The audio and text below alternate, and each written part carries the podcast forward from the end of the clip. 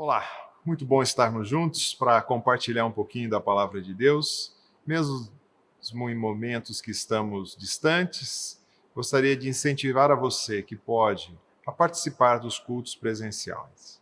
É sempre muito agradável estarmos juntos, mas para aqueles que estão impossibilitados, nós estamos fazendo as gravações, nós estamos oferecendo bastante recurso para cada um de vocês. Hoje o tema que eu pretendo falar com vocês é, talvez alguns escutaram muito na sua infância, quando você mesmo ou alguém próximo falava uma palavra indevida ou um palavrão e a pessoa rapidamente já repreendia, dizendo: Olha a boca. Então, vou falar sobre a nossa boca, sobre o nosso falar. Né? Uma expressão que muitas vezes uh, no Novo Testamento ela aparece como língua, como falar, né? E assim nós vamos ter uma pergunta que deve nos orientar nesse tempo. Né? Será que o meu falar tem honrado, tem agradado ao Senhor? Muitas vezes nós vamos encontrar vários textos nas Escrituras e são diversas as passagens. Eu me baseei a princípio na passagem que está em Tiago, capítulo 3, começando no verso 1, vai dizer assim: Meus irmãos, não sejam muitos de vocês mestres pois vocês sabem que nós, os que ensinamos, seremos julgados com maior rigor. Todos tropeçamos em muitas maneiras. Se alguém não tropeça no falar, tal homem é perfeito, sendo também capaz de dominar todo o seu corpo. Talvez você olhe para essa leitura que eu acabei de fazer e vai falar assim: muito bem, esse texto não serve para mim, porque eu não sou mestre. Então, você não quer dizer nada para nós que não somos mestres. Veja bem, o texto no verso 2 diz: Todos tropeçamos. Aqui estão incluídos todos nós, mestres e aqueles que aprendemos. O professor Carlos Oswaldo define a carta de Tiago da seguinte maneira: a epístola de Tiago enfatiza a vitalidade do cristianismo como uma fé viva que afetaria mais do que o cérebro de alguém. Entretanto, as emoções, vontades e relacionamento. Assim, o falar tem tudo a ver com o nosso relacionar, com o nosso estar junto de pessoas. Né? O trecho que acabei de ler, do capítulo 3, vai falar do mestre, aquele que ensina, aquele que é instrutor, aquele que é professor. Olhando para o nosso contexto de Igreja Batista Fonte, nós podemos olhar quem são esses? Os pregadores, se você é professor da escola bíblica de adulto, se você é líder de uma coinonia, se você aconselha pessoas, se você discipula, se você ensina na escola bíblica infantil, no cultinho. Mas, se você não está nessa condição, saiba que o texto fala que todos nós tropeçamos. Então, não somente os mestres. Mas, primeiro, uma palavra para os mestres. O que será que você, mestre, anda ensinando? Será que você que tem uma posição de destaque na sua comunidade, será que você está atento que você será avaliado com maior rigor? Haverá um julgamento mais severo por aquilo que sai da sua boca. E esse julgamento vem do Senhor. Todos nós, muitas vezes, infelizmente, seguimos muitas pessoas, quer seja nas mídias sociais, e dando muitas vezes os nossos ouvidos, os nossos likes para essas pessoas. E muitas vezes essas pessoas estão falando algo que não tem nada a ver com as Escrituras. Assim, se você é um mestre, preste muita atenção no que você fala. Mas o texto continua nos dizendo: todos tropeçamos de muitas maneiras.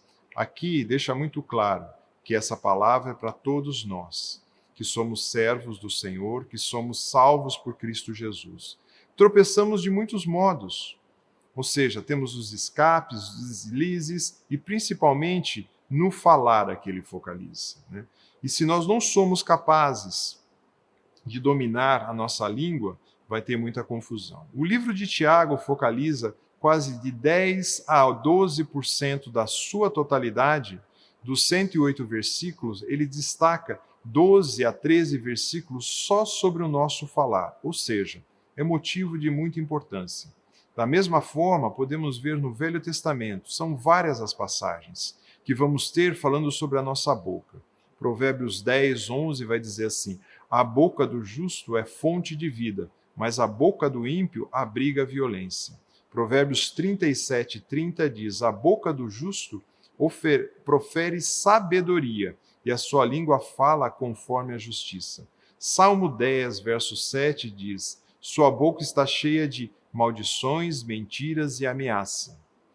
A violência e maldade estão na sua língua. O Salmo 145, 21 diz: Com meus lábios louvarei o Senhor. Que todo ser vivo bendiga o santo nome dele para sempre. Veja, a nossa língua é capaz de bendizer ao Senhor, como o texto de Tiago vai dizer. Semelhante, a língua é um pequeno órgão do corpo, mas se vangloria de grandes coisas. Tiago 3,6 vai dizer que a língua é fogo, que contamina a pessoa por inteiro. Tiago 3,8 vai dizer que a língua, porém, ninguém consegue domar. Veja como é importante a nossa língua, o que nós vamos falar, como nós vamos falar de que forma nós estamos falando. E se nós queremos buscar a perfeição, ou seja, ser maduros na fé, parecidos com o Senhor Jesus, nós temos que olhar com muito cuidado no nosso linguajar. Onde nós tropeçamos? O primeiro tropeço que eu quero apresentar é sobre a mentira. Quando nós mentimos ou quando nós usamos da mentira. Atuei durante quase 10 anos na área comercial. Muitas vezes fui assediado para mentir e, infelizmente, tenho que confessar, algumas vezes cedi à tentação e menti. Troca de contratos, a troca de dinheiro. Confesso que depois, como servo de Cristo, tive que confessar essa, esse pecado na minha vida e algo que não precisaria ter mentido, mas muitas vezes menti. Como talvez muitos de nós mentimos de alguma outra forma. Por exemplo, quando você trata algo com seu filho, como você promete que no fim do dia ou no final de semana vai gastar um tempo com ele, jogando uma bola, andando de bicicleta, e você não cumpre. Isso é mentira. Quando você combina algo com a sua esposa, que vai jantar ou sair, ou vice-versa, e isso não acontece, é mentira. Quando você combina que vai vender ou negociar algo, e você não honra aquilo que foi contratado, quando você um irmão te procura e pede para você orar por ele, você fala, pode deixar, eu vou orar sim, e você nem se lembra de orar por aquele irmão. Mentira. Quando você muitas vezes é abordado por uma autoridade de trânsito que vai perguntar sua velocidade ou seus documentos e você diz que não sabia dos limites de velocidade e esqueceu os documentos. Muitas vezes mentira e muitas vezes você está mentindo. Quando nós cristãos filhos do Senhor Jesus mentimos, nós estamos querendo mudar a nossa paternidade. Porque o Senhor Jesus mesmo nos diz, em João 8,44, vocês pertencem ao pai de vocês, o diabo, e querem realizar o desejo deles. Ele foi homicida desde o princípio e não se apegou à verdade, pois não há verdade nele.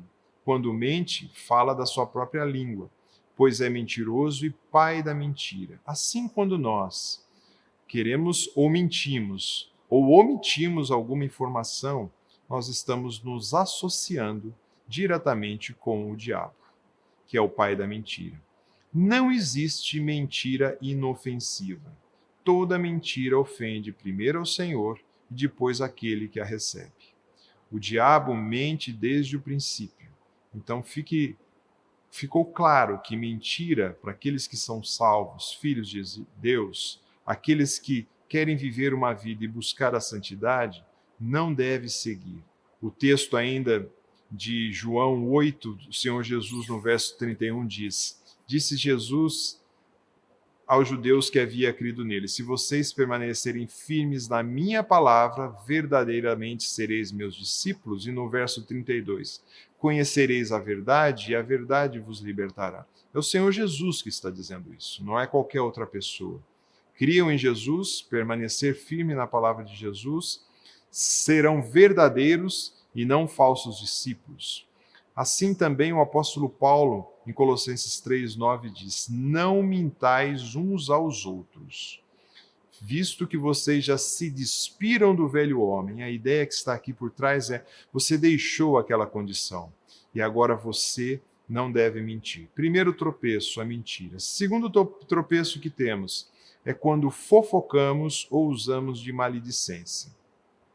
Interessante que a fofoca tem até esse nome científico aqui, maledicência. Quantas vezes nós somos tentados a falar sobre uma pessoa, sendo que a mesma não se encontra no local, realizando comentários inadequados para terceiros? A fofoca, eu creio ser uma covardia, pois ela não dá a possibilidade que aquela pessoa que não está presente escutando aquilo possa se defender ou possa colocar o seu ponto de vista. De fato, serve como uma punhalada pelas costas. Salmo 101, verso 5 diz: Farei calar ao que difamar o próximo às ocultas. Então, uma difamação às ocultas. Dentro da maledicência também podemos usar, quer seja para os nossos iguais, quer seja para as autoridades. Tiago 4,11 diz: Irmãos, não falem maus uns dos outros. Mais uma advertência. Cabe uma observação muito prática. Quando será que eu uso ou pratico maledicência? Muitas vezes, quando nós acessamos e entramos nas redes sociais. Algo tão comum no nosso dia a dia, muitas vezes nós entramos ali e difamamos alguém. Quando nós nos inflamamos por algum assunto ou comentário, quer contra, quer a favor, quer seja nas redes sociais, quer seja em outros meios, passamos a usar a maledicência muitas vezes sobre pessoas ou situações, falando mal dessa pessoa. Muitas vezes no ambiente da grande família também, quando se faz comentários sobre cunhados, cunhadas, sogro, sogra, assim vai. No convívio com irmãos na fé também, quando sempre surge algum comentário de forma equivocada sobre uma pessoa. Um alerta: incentive a pessoa que quer fazer um comentário sobre outro a procurar diretamente. Houve aqui no nosso ambiente um irmão, certa vez, que ele estava recebendo de uma outra pessoa algum comentário indevido sobre uma terceira pessoa. No exato momento ele falou: Para, não quero escutar isso, porque fulano de tal não está presente aqui. Então, se você quer conversar algo sobre ele, chame ele aqui para nós conversarmos. Colossenses 3:8 vai dizer: "Mas agora abandone todas essas coisas, ira, indignação, maldade, maledicência e linguajar indecente no falar." Chegamos ao terceiro tropeço.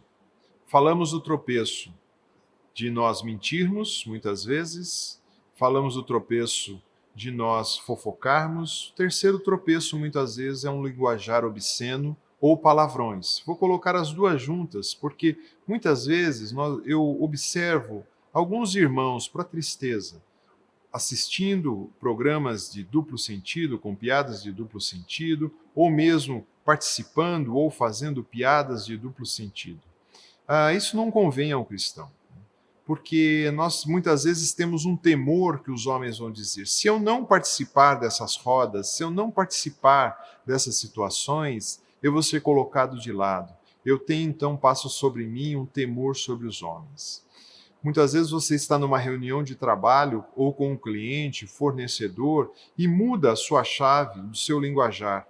Você tira quase um módulo cristão e usa um módulo agora mundano onde liberdades e obscenidades podem ser ditas de forma equivocada. Está errado. Muitas vezes nas rodas de amigos, de WhatsApp, de futebol, onde as expressões são vulgares e não dignas de um filho de Deus. Você muitas vezes na sua escola, na faculdade, para ser aceito pela rodinha, muitas vezes que agora você possivelmente vai voltar ao convívio com os amigos, piadas e se envolver em falar palavrões ou algo achando que é normal.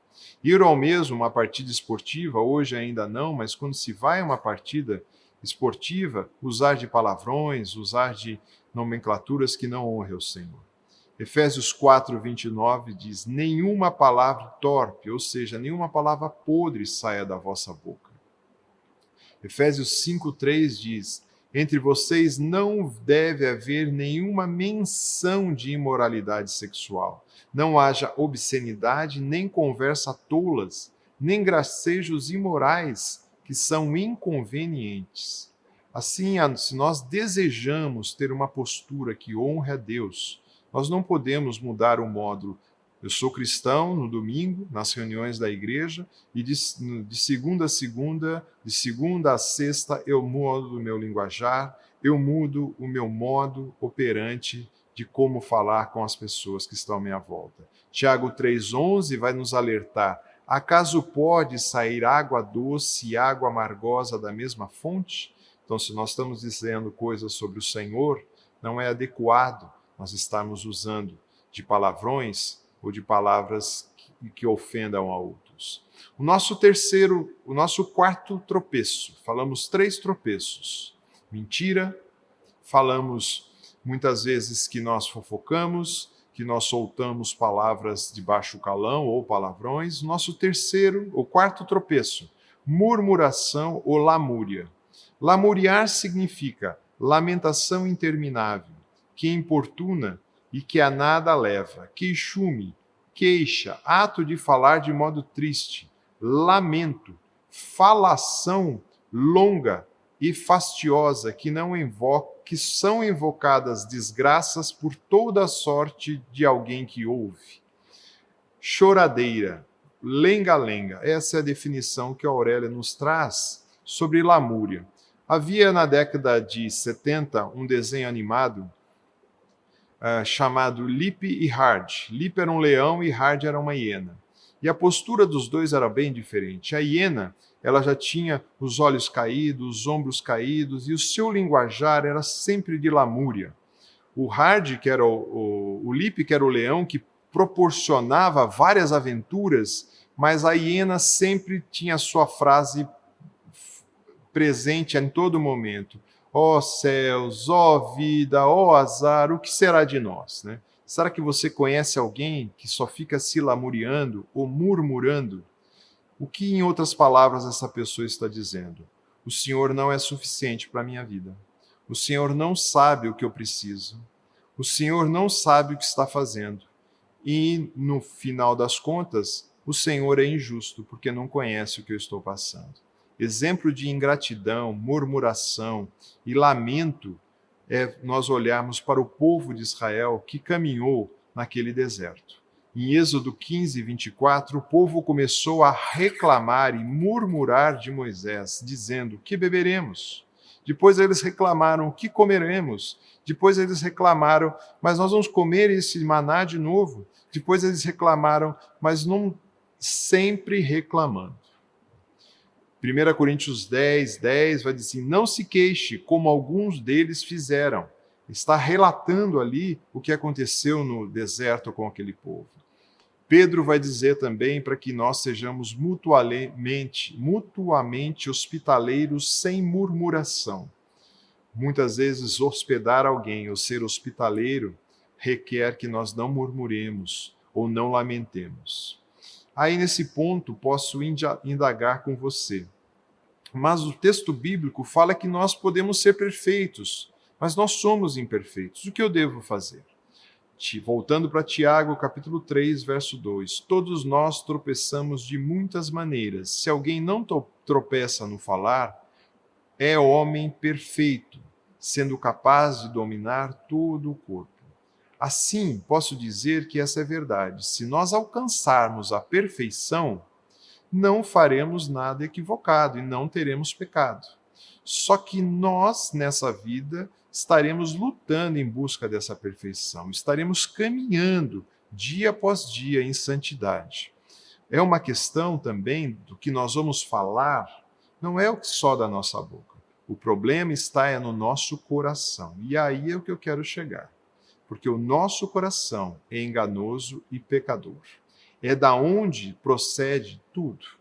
Então o Senhor Jesus alerta sobre o nosso falar quando ele vai dizer em Lucas capítulo 6, verso 45: O homem bom tira boas coisas do bom tesouro que está no seu coração, e o homem mau tira más coisas do que está no seu coração porque a boca fala do que está cheio o seu coração.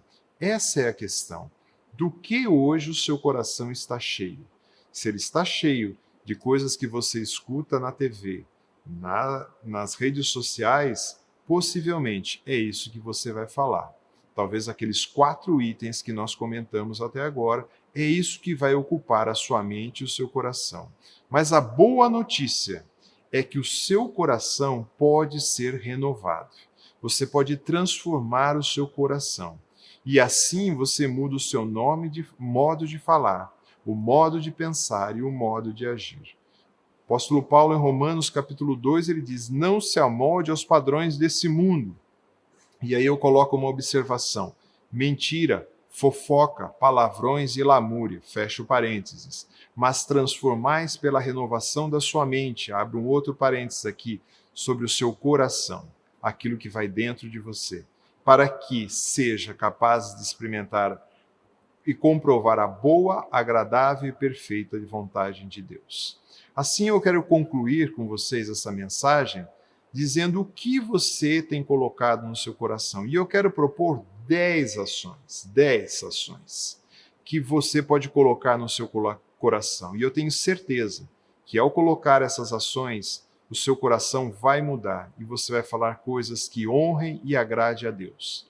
Primeira, tenho me aplicado a ler a palavra de Deus para que a minha conduta seja moldada pelo querer do Senhor. Tenho lido a palavra de Deus. Segunda, tenho me aplicado a orar ao Senhor e me alinhar à vontade dele para a minha vida, para que eu não fique lamuriando para todos os cantos. Segunda é oração. Terceira, tenho estudado a palavra de Deus, em especial em áreas que sou mais deficitário, talvez da língua, do meu falar. Você tem estudado a palavra de Deus? Quarto, tem deixado o Espírito Santo vasculhar a minha vida e localizar pecados escondidos que me afaste da comunhão do Senhor e com os irmãos, deixe o Espírito Santo atuar. Quinto, tenho me instruído de sermões, livros, filmes, lives, aulas que alimente o meu coração em direção à perfeição e ser mais parecido com o Senhor Jesus, ou seja, tenho me instruído. Sexto, tenho deixado irmãos me aconselharem, admoestarem quando estou errado ou quando estou em pecado deixo esses irmãos me aconselharem. Sétimo, tenho convivido com irmãos que me fazem crescer em direção a conhecer mais ao Senhor. Tenho convivido com isso. Oitavo, tenho me afastado de irmãos ou pessoas negativas que me trazem para baixo. Nona, tenho servido ao meu próximo com uma atitude, uma atitude que é melhor dar do que receber, ao invés de ficar só esperando. E décima, tenho ouvido boas músicas cristãs que enchem meu coração de louvor e gratidão a Deus. Meus irmãos, se nós de fato praticarmos essas dez coisas nas nossas vidas, tenho a certeza que a sua vida modificará. Sua palavra será outra, edificará. Não será uma palavra que será um mau testemunho. A sua boca poderá sair coisas boas, como diz o texto que nós já lemos Bom homem tira coisas boas do bom tesouro que está no seu coração. Você tem colocado o que no seu coração? Lembre-se dessas dez dicas que eu dei. Releia, medite, aplique essa lista no decorrer da semana e com certeza o conteúdo do seu coração será modificado. Eu gostaria de orar com você. Santo Deus, nós agradecemos Sua bondade e graça sobre a nossa vida. Te agradecemos, Senhor, que ainda não somos perfeitos, mas o Senhor reconhece as nossas limitações e oferece de bom grado o seu Filho Jesus para nos perdoar de todos os nossos pecados e fazer com que nós caminhemos rumo à perfeição de te honrar, quer seja com o nosso falar, com o nosso agir, com o nosso pensar. Que possamos colocar no nosso viver, no nosso coração, coisas que vão te enaltecer, te engrandecer e te honrar. Assim te peço pela minha vida e por daqueles que estão escutando também. Em Cristo Jesus que nós oramos. Amém.